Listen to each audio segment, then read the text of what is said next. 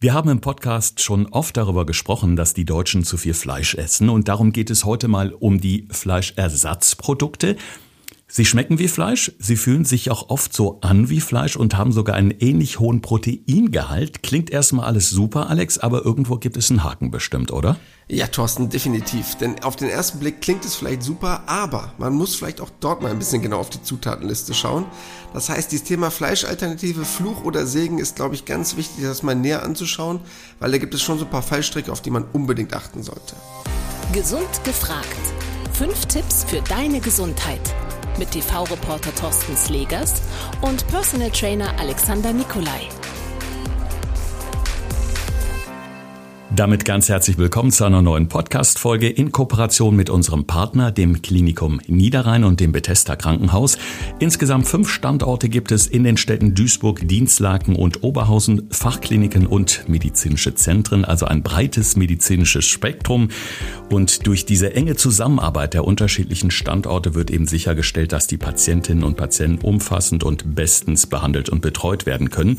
Mehr Informationen zum Klinikum Niederrhein gibt es natürlich in unseren Shownotes unter jeder Episode, so auch heute in dieser. Also einfach mal runterscrollen, mal gucken und da findet ihr dann auch direkt die einzelnen Bereiche an den verschiedenen Standorten.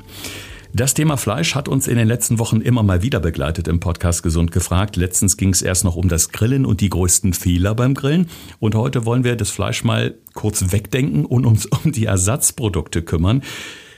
Ja, ich glaube, man kann von einem Trend reden, Alex. Ich persönlich lese immer mehr darüber, dass die Menschen sagen, oh, ich habe keine Lust mehr, so viel Fleisch zu essen, ich gucke mir lieber Alternativen an. Was ich erstmal super finde, ist ja bei vielen die Idee zu sagen, ich möchte etwas für das Tierwohl tun. Ich möchte, wenn ich auch Fleisch esse, bewusster essen und nicht in den Supermarkt die letzte Schinkenwurstpackung aus der Ecke ziehen, wo ich weiß, da steckt eine Massenproduktion dahinter und echtes Tierleid. Aber wir wollen ja heute mal schauen, sind diese Ersatzprodukte unbedingt gesünder und äh, vor allen Dingen auch, was macht das mit dem Klima? Aber vielleicht erstmal so die Frage nach der Gesundheit. Wie kommen die bei uns im Körper an? Ja, die große Frage ist natürlich, was? Und darauf gehen wir gleich näher ein, weil das ist super spannend. Ob du jetzt nun den Seitan nimmst, die Jackfrucht, ob du Tofu nimmst, Tempeh, also was es gleich alles noch näher zu beleuchten gibt. Denn das macht riesige Unterschiede, weil nicht Fleischersatz gleich Fleischersatz ist, um es mal so zu sagen. Heißt, es hängt davon ab, wie es hergestellt wurde, ob es fermentiert wurde oder nicht und was noch für Zusatzstoffe gibt, um halt eine fleischähnliche Konsistenz zu erzeugen. Denn das Perverse ist ja, dass wir Deutschen ja irgendwie anscheinend eine Form von Ersatz brauchen. Das heißt, es gibt ja dann das vegane Fleisch, ob es dann mit V geschrieben wird, oder das äh, Punkt, Punkt, Punkt Schnitzel, was uns dann auch wieder irgendwas Fleischähnliches suggerieren soll. Das heißt, die Wirtschaft probiert ja maximal gut, Sachen nachzubauen und will ich unbedingt dieselbe Textur erreichen oder unbedingt denselben Geschmack. Es ist halt leider oft nicht weit her mit zusätzlichen Stoffen, um das Produkt irgendwie in diese Richtung zu schieben, dass es schmeckt wie Fleisch. Und dann finde ich es ehrlich gesagt auch nicht mehr so unbedingt gut. Und der zweite Aspekt, den du angesprochen hast, das Klimafreundliche, ja, das hängt halt auch ganz stark davon ab, welches Produkt ich nun als Ersatzprodukt nehme, weil das kann super aus europäischem Anbau ökologisch sein, mit einem guten CO2-Fußabdruck, kann aber auch etwas sein, wo ich sagen muss, Leute, ganz ehrlich, müssen wir das jetzt importieren, das ist jetzt auch nicht viel besser als Fleisch allein vom Herstellungsprozess. Und deshalb ist das beides super wichtig, sich das gleich nochmal ganz genau im Detail anzuschauen. Mhm. Ich glaube, wir müssen mal so ein bisschen ganz vorne ansetzen, vor allen Dingen für alle Hörerinnen und Hörer, die sich jetzt mit der Thematik noch nicht so beschäftigt haben oder noch nicht so auskennen. Es gibt ja ganz viele verschiedene Alternativen zum Fleisch. Du hast gerade schon Tofu angesprochen, sicherlich eine der bekanntesten. Ich weiß aber auch, dass du so ein kleiner Tofu-Hasser bist. Also von daher bin ich jetzt mal sehr gespannt, wenn ich dich jetzt frage, ist Tofu ein guter Ersatz für Fleisch? Ich hasse Tofu. Ich wusste, dass dieser Satz kommt. Also das, da muss ich kein Hellseher für sein. Also für alle, die das noch nicht kennen, es ist eigentlich so ein Running Gag bei uns. Also immer wenn Tofu ausgesprochen wird, stellen sich bei Alex schon die Nackenhaare hoch. Warum? Ich überlege noch mal kurz. Ich hasse immer noch Tofu. Also das Problem ist einfach, weshalb ich damit ein riesengroßes Problem habe. Erstmal von der Idee her. Tofu ist ja nicht nicht per se super schlecht. Das heißt, Tofu wird ja aus Sojabohnen und Wasser hergestellt. Ganz einfach runtergebrochen. Heißt, Bohnen wird gepresst, mit Wasser filtriert und dadurch entsteht so eine Art Sojamilch. Und wenn das Ganze dann gerinnt mit so ein paar Zusatzstoffen, flockt das Ganze aus und hast so ein Soja-Eiweiß. Das ist dieses klassische gepresste weiße Soja-Ding, was man sozusagen kennt, dieser Sojablock. Das kann ich dann halt weiterverarbeiten durch Würzen, weil das Ding ist ja an sich nicht erstmal super geschmacksintensiv. Natürlich ist das Ganze vegan, sehr kalorienarm, hat einen relativ hohen pflanzlichen Eiweißanteil, hat auch relativ viele ungesättigte Fettsäuren, hat auch relativ viel Eiweiß, also auch gar nicht so schlecht, wenn man jetzt auf eine fleischfreie Ernährung achtet, weil ja Fleisch, habe ich ja schon oft erwähnt, das Eisen, das Eiweiß fehlt. Und darauf sollte man dementsprechend achten. Was aber das riesengroße Problem ist und was ich damit habe als Problem ist, dass dort relativ viel Lektine und Phytinsäuren drin sind. Diejenigen, die euch das jetzt nicht so viel unter euch sagt, was dabei wichtig ist oder was das riesengroße Problem ist, die lösen einen Angriff an der Darmwand aus. Das heißt, sind dafür da, die Aufnahme von den Mineralstoffen einzuschränken. Und das ist leider so ein Punkt, der noch sehr, sehr stark von der Wissenschaft beleuchtet wird, aber wo ich weiß, dass ganz viele Leute damit schon ein Problem haben, beziehungsweise dadurch halt auch Allergien verstärkt werden unter diese verschlechterte Mineralstoffaufnahme. Deshalb bin ich da so ein bisschen zwiegespalten, was dieses Thema Tofu angeht. Mhm. Tempeh war auch mal Thema bei uns hier im Podcast. Ähm, da habe ich so in Erinnerung, das ist was, wo du sagst, okay, das geht schon eher. Wäre das sowas, wo man sich zumindest mal rantesten könnte an die ja, Fleischersatzprodukte? Ja, macht nämlich jetzt einen riesengroßen Unterschied. Klingt erstmal doof, weil es immer noch Tofu. Aber der ist weniger verarbeitet bzw. ist fermentiert. Bedeutet, man hat so eine Art Schimmelpilz, klingt jetzt erstmal komisch oder besorgniserregend, hat aber damit gar nichts zu tun. Das heißt, ich habe dadurch durch diese Fermentierung mit dieser Form von Zusatzgabe durch einen Schimmelpilz ein probiotisches Fleischersatzprodukt. Und wer unsere Folgen schon häufiger gehört hat und davon ja genauso ein Fan ist wie ich von diesem Thema Probiotika, ist das halt wirklich super gut. Weil probiotische Lebensmittel enthalten halt Mikroorganismen, die halt zu einem gesunden Darm beitragen. Und während dieses Fermentationsprozesses reduziere ich halt gleichzeitig diese Lektine und diese Phytinsäuren und dadurch hast du wirklich ein super tolles Lebensmittel. Denn das ist sowohl kalorienarm, also relativ wenig Kohlenhydrate und relativ wenig Fett, hast einen guten Eiweißanteil, muss man auch mal sagen, mit vielen essentiellen Aminosäuren, was mir immer ganz wichtig ist. Und was riesengroßer Vorteil ist davon, das Ding ist halt automatisch vegan, laktose- und glutenfrei. Also das heißt, das musst ihr eigentlich bekommen und durch diesen Fermentationsprozess sehr, sehr gut. Deshalb, wenn ihr die Möglichkeit habt, ich würde immer eher Tempeh als Tofu nehmen. Es hat so einen leicht nussigen Geschmack, das heißt, es hat auch noch einen gewissen Eigengeschmack. Das ist nicht nur so ein toter weißer Block, mal böse gesagt, sondern es hat auch schon so einen gewissen Eigengeschmack, den man natürlich noch unterstützen kann durch gewisses Würzen. Aber ich bin ein großer Tempeh-Freund gegenüber dem Tofu. Wenn man sich jetzt mal auf die Google-Suche begibt und nach äh, Fleischersatzprodukten sucht, dann kommt ein Wort, bei dem eigentlich schon beim Aussprechen so eine gewisse ja, äh, ich will jetzt nicht sagen Abscheu hochkommt, aber irgendwie passt es nicht zusammen. Sojafleisch. Ich frage mich gerade, wie das aussieht. Ich könnte es dir nicht sagen, wie es aussieht. Hast du bestimmt schon mal gesehen. Ähm, sieht so ein bisschen aus wie ein verklopptes Hühnchen, in Anführungsstrichen. Also, als hättest du, du hast so eine Oberfläche wie von normalem Fleisch, nur ist so ein bisschen äh, gekräuselt quasi in der Oberfläche. So sieht es halt so ein bisschen aus. Kann man sich vielleicht ein bisschen vorstellen. Wie so ein bisschen zerfetztes Fleisch, vielleicht von der Idee her. Ähm, nennt man auch so lustig texturiertes Soja, also Sojafleisch.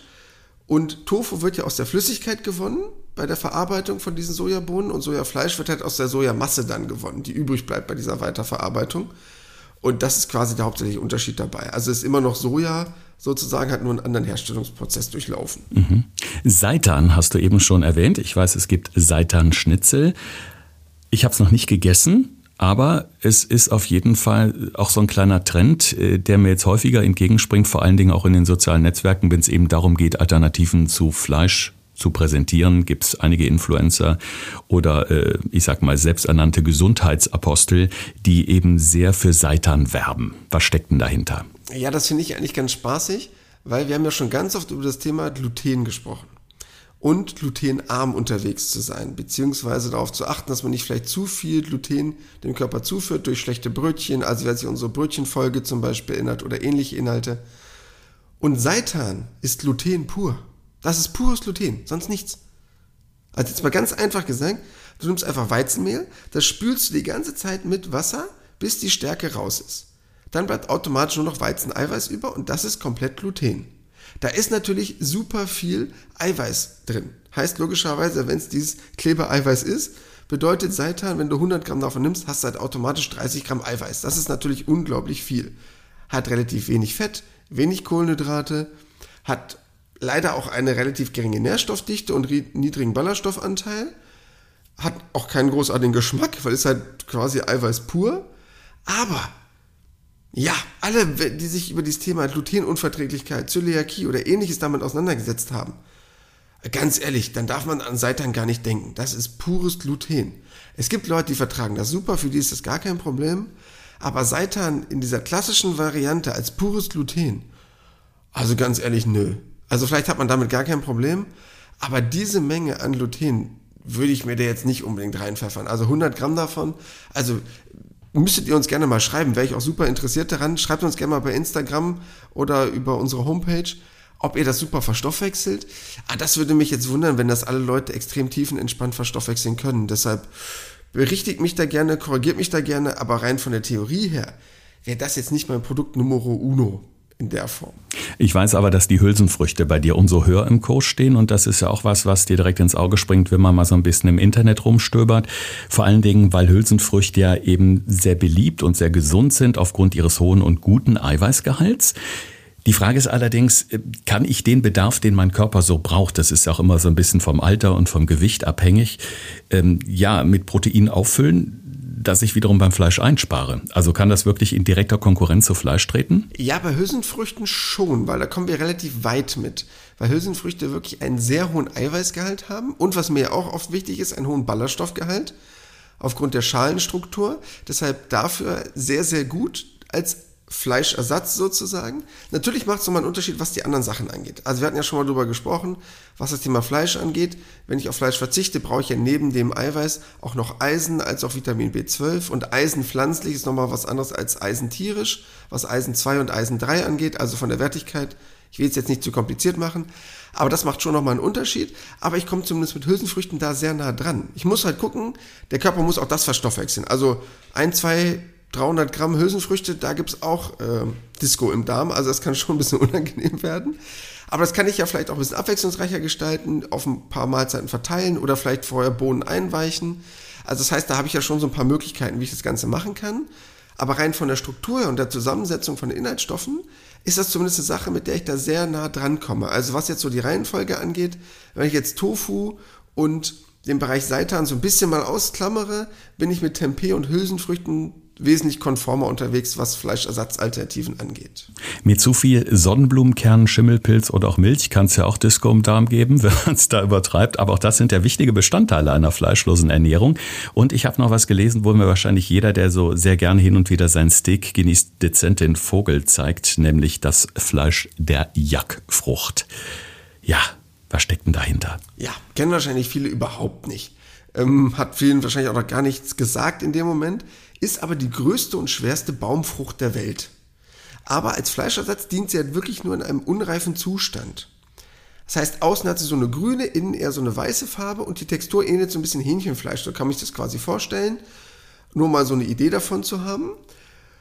Das Ganze mh, mm, muss man sich so ein bisschen vorstellen, dass es schon relativ kalorienarm ist. Also es hat wirklich nur 30 Kalorien auf 100 Gramm. Das ist ja schon mal wirklich gut. Hat eine Menge Ballaststoffe hat auch Vitamin C, Beta-Carotin, Magnesium, Kalium. Also wirklich davon sehr, sehr gut. Ist einfach für viele einfach noch super ungewohnt, das Thema Jackfruit oder Jackfrucht, um es mal so eins zu eins zu übersetzen. Ähm, ist, hat natürlich auch einen etwas längeren Reiseweg zu uns, also kommt jetzt auch nicht unbedingt aus Deutschland, das heißt, kommt aus Südindien, Sri Lanka, Thailand. Aber ist zumindest mal eine Alternative, weil man es auch relativ gut verarbeiten kann und einfach verarbeiten kann. Deshalb alle, die dies interessiert, wäre es mal eine Option, das Ganze auszuprobieren, weil es von der Textur schon relativ nah so Hähnchenfleisch kommt. Deshalb einfach mal ein bisschen Mut zum Risiko beweisen und einfach mal einkaufen gehen und das mal ausprobieren. Gibt es da mittlerweile auch schon relativ viele Gerichte, also einfach mal googeln. Könnte ich aber als Ersatz auch mal mit leben, ähm, weil es eine Fleischalternative wäre, die für mich in einem relativ unverarbeiteten Zustand eine Art von Fleischersatz noch relativ gut nahe kommt, ohne jetzt 15.000 Zusatzstoffe zu haben. Deshalb könnte ich damit leben, auch wenn sie einen etwas längeren Anreiseweg hat. Wenn ich jetzt mal gedanklich so ein bisschen die Zeit zurückdrehe zu meiner Kindheit, da gehörten Fleisch, Gemüse und Kartoffeln auf den Tisch. Das zählte damals so als vollständige und wertvolle Mahlzeit. Es hat sich natürlich sehr viel gewandelt in dieser Zeit. Und ich habe letztens erst unterwegs im Hotel am Buffet gesehen, da stand ein Schild Fleischsalat. Also nicht Fleischsalat, sondern Fleischsalat mit V wie vegan. Geschmacklich möchte ich mich jetzt besser nicht dazu äußern. Ich sage auch nicht, in welchem Hotel unterirdisch kann ich nur sagen. Ja, aber ich habe mir gedacht, also das schmeckt so seltsam und so, ich konnte gar nicht definieren, wonach. Und ähm, habe mich gefragt, was ist da wohl alles drin? Und du hast mir doch letztens selber erzählt, dass du auf einer Grillparty bei Freunden gefragt worden bist, Alex, sag mal, was ist denn hier eigentlich drin? Also das heißt, wir futtern da eine Menge Zeug auch oder Salate, die eben ja künstlich mit Fleischaroma hergestellt werden und wissen gar nicht, was das eigentlich ist. Ja, das ist einmal so ein bisschen das Problem und das ist eigentlich auch das größte Problem, was ich mit Fleischersatzprodukten habe. Denn erstmal sind das ja wilde Titel, ne? das heißt, es sind ja wilde fiktive Namen. Dasselbe Thema hatten wir schon mal beim Thema Brötchen. Wenn ich das Brötchen Weltmeisterbrötchen nenne, weiß ich halt auch nicht, was drin ist. Klingt halt cool. Oder Fitnessbrötchen.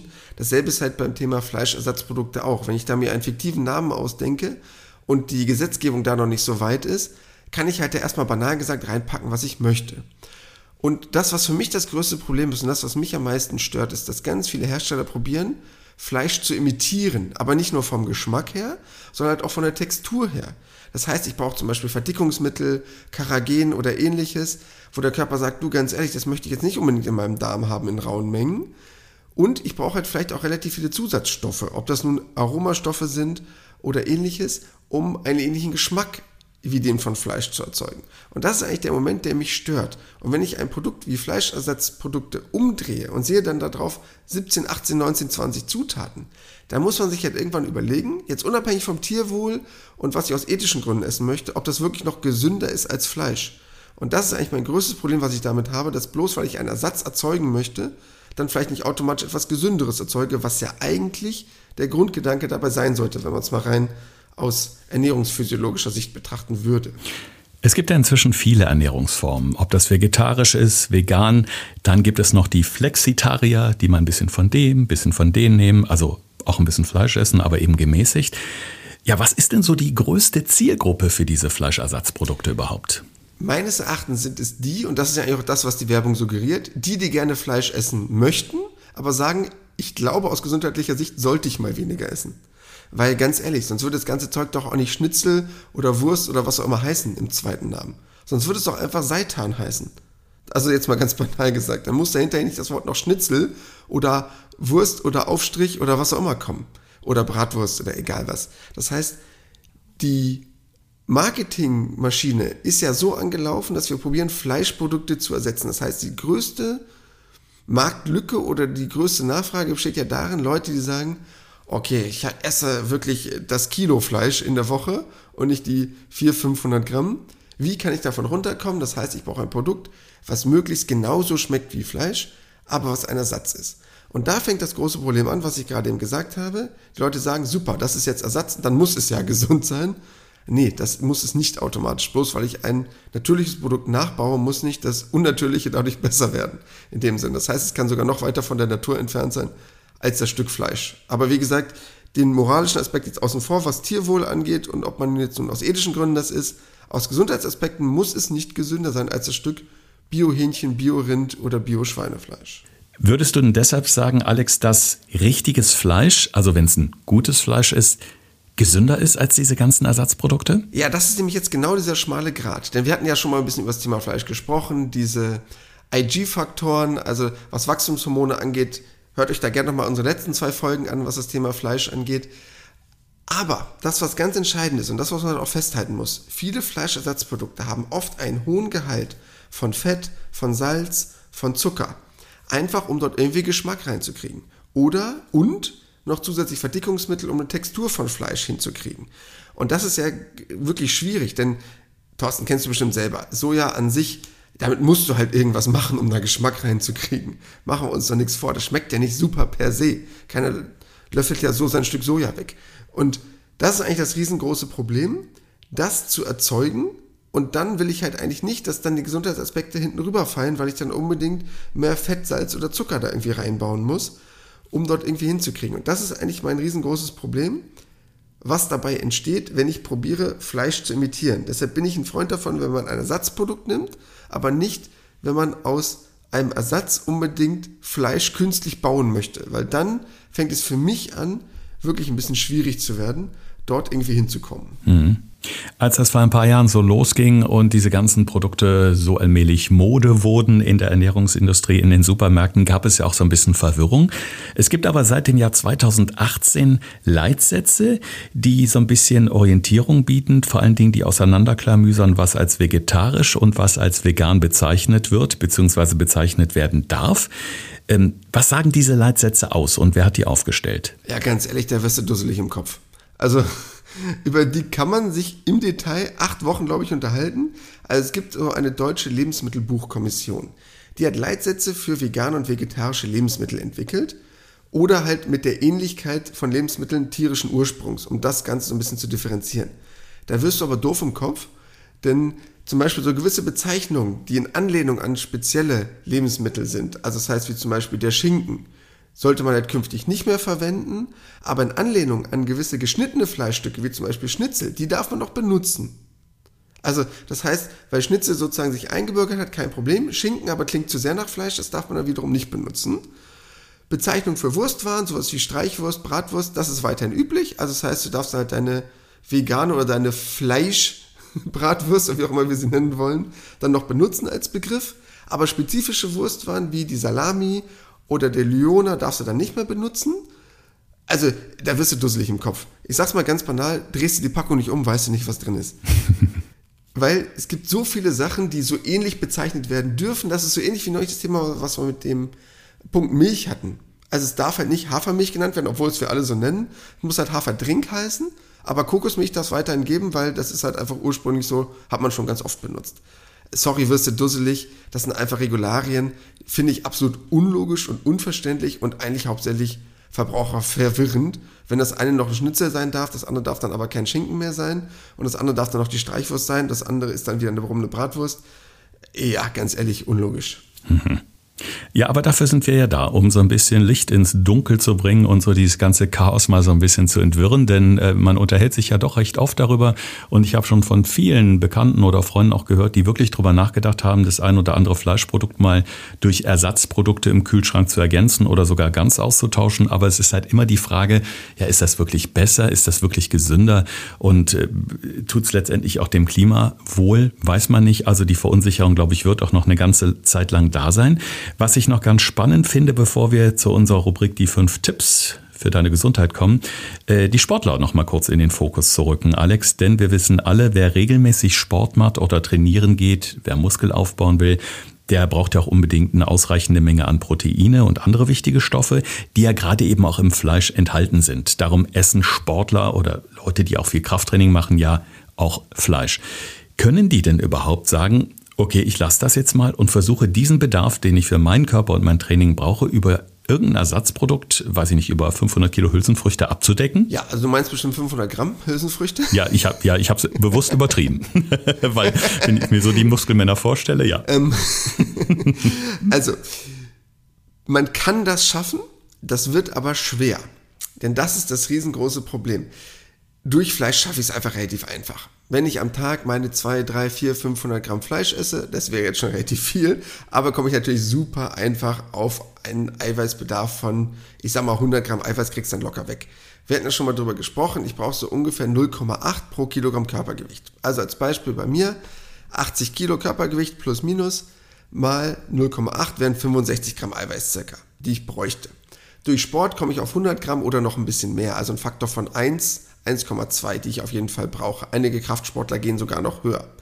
Das ist natürlich schon ein Auftrag, den ich dann habe, wenn ich mich vegan ernähre. Das heißt, dann brauche ich wirklich sehr viele Hülsenfrüchte, viele Vollkornprodukte, viele nennen wir es jetzt mal Fleischersatzprodukte oder Fleischalternativen, um es mal ein bisschen freundlicher auszudrücken, um das irgendwie abzupuffern. Als Veganer wird es dann nochmal eine Nummer härter. Also da würde ich wirklich sagen, das ist schon also ist auch noch machbar, aber das ist, wird dann schon sehr, sehr schwer. Als Vegetarier ist es noch relativ entspannt umzusetzen, glaube ich, weil ich dann ja noch auf andere Sachen zurückgreifen kann. Als Veganer er wird es schon eine Hausnummer, machen wir uns nichts vor. Da musst du dann wirklich als veganer Kraftsportler schon in die Trickkiste greifen und auf sehr, sehr viele Sachen zurückgreifen, um auf dieses pflanzliche Eiweiß zu kommen, weil es einfach in pflanzlichen Lebensmitteln nicht so oft vertreten ist und nicht so stark. Eine Menge Info rund um die Fleischersatzprodukte in dieser Podcast-Folge. Wenn die Verwirrung jetzt perfekt ist, nicht verzweifeln. Am Ende einer jeden Folge haben Alex und ich immer noch mal zusammengefasst die fünf Tipps für deine Gesundheit. Und die könnt ihr dann mal mit durch die nächsten Tage im Alltag nehmen und mal testen, wie funktioniert das bei mir? Klappt das überhaupt im Alltag? Schmeckt mir das oder lasse ich da besser die Finger von? Thorsten fragt, Alexander antwortet. In diesem Podcast erfährst du alles über Ernährung und Fitness. Einfach erklärt und mit konkreten Tipps für deinen Alltag. Ja, Tipp Nummer 1. Wenn es um Fleischersatzprodukte geht, bitte immer die Verpackung umdrehen. Ganz, ganz wichtiger Aspekt. Denken vielleicht viele nicht dran, weil sie automatisch denken, das wäre gesund. Nein, das muss nicht sein. Viel zu viele Fleischersatzprodukte sollen quasi Fleisch imitieren, weil sowohl das, was das Geschmackliche angeht, als auch die Textur. Und dadurch haben wir das Problem, dass ganz viele Zusatzstoffe wie Verdickungsmittel, wie Karagen oder ähnliches da drin sind oder ganz viele zusätzliche Stoffe, die ich nicht unbedingt da drin haben möchte, um den Geschmack zu erzeugen. Deshalb ganz wichtig, bitte immer Packung umdrehen. Dann, wenn es schon in das Thema Ersatzprodukte geht, wozu sagen wir ja, wozu sagen wir nein? Ich will jetzt nichts verteufeln, aber ihr wisst, ich bin nicht so ein Freund von diesem Thema Tofu, ich bin auch nicht so ein Riesenfreund von diesem Thema Seitan, wie ihr gerade eben vielleicht gehört habt. Das heißt, bei den beiden Sachen würde ich eher sagen, ein bisschen drauf achten, weil ich von diesem Thema Tofu nicht so überzeugt bin, was Allergien angeht. Beim Thema Seitan nicht so unbedingt, was das Thema Gluten angeht. Deshalb da vielleicht eher sagen, mh, hm, die ein bisschen hinten anstellen. Deshalb aber umso mehr Tipp Nummer 3. Wo sagt der Alex gar kein Problem? Bei allem, was in Richtung von probiotischen Aspekten geht, das heißt wie zum Beispiel das Tempeh, was ich super finde als Fleischersatzprodukt, Thema Jackfrucht, weil es noch ein relativ natürliches Lebensmittel ist, was aber von der Konsistenz her nah in Richtung Fleisch geht. Das heißt, mit solchen Sachen habe ich relativ wenig Probleme, gerade wenn es fermentierte Produkte sind, weil sie sehr, sehr gut sind für unseren Magen-Darm-Trakt, gerade was diese probiotischen Bereiche angeht. Deshalb, da wäre ich dabei, Tempeh, Jackfrucht, probiert es gerne mal aus.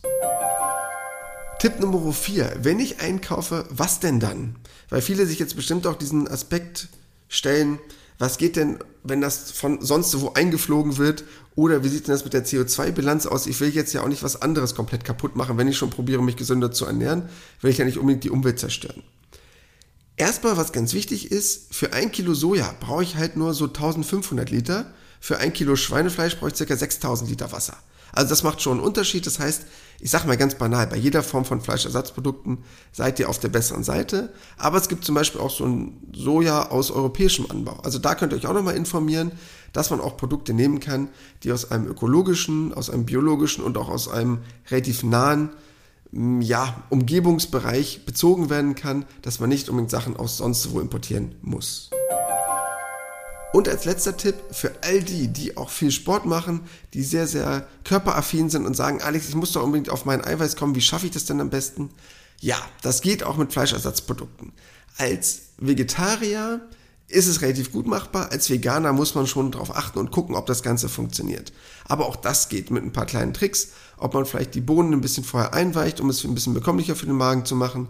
Ob man bei jeder Mahlzeit darauf achtet, immer ein bisschen Hülsenfrüchte dabei zu haben oder zum Beispiel morgens ähm, damit zu arbeiten, dass man sagt, ich nehme das Porridge mit ein paar hochwertigen, wirklich guten Eiweißen aus Vollkornprodukten. Also es gibt da schon viele Tricks, aber da muss man sich wirklich sehr stark damit auseinandersetzen, dass das Ganze auch funktioniert. Ja, ich habe mir jetzt schon mal so überlegt fürs Wochenende so Sojahackbällchen an Tempeh-Splittern als Beilage, vielleicht Fleischsalat und Seitanspießchen. Klingt ja lecker. Mal gucken, ob ich das gebacken kriege.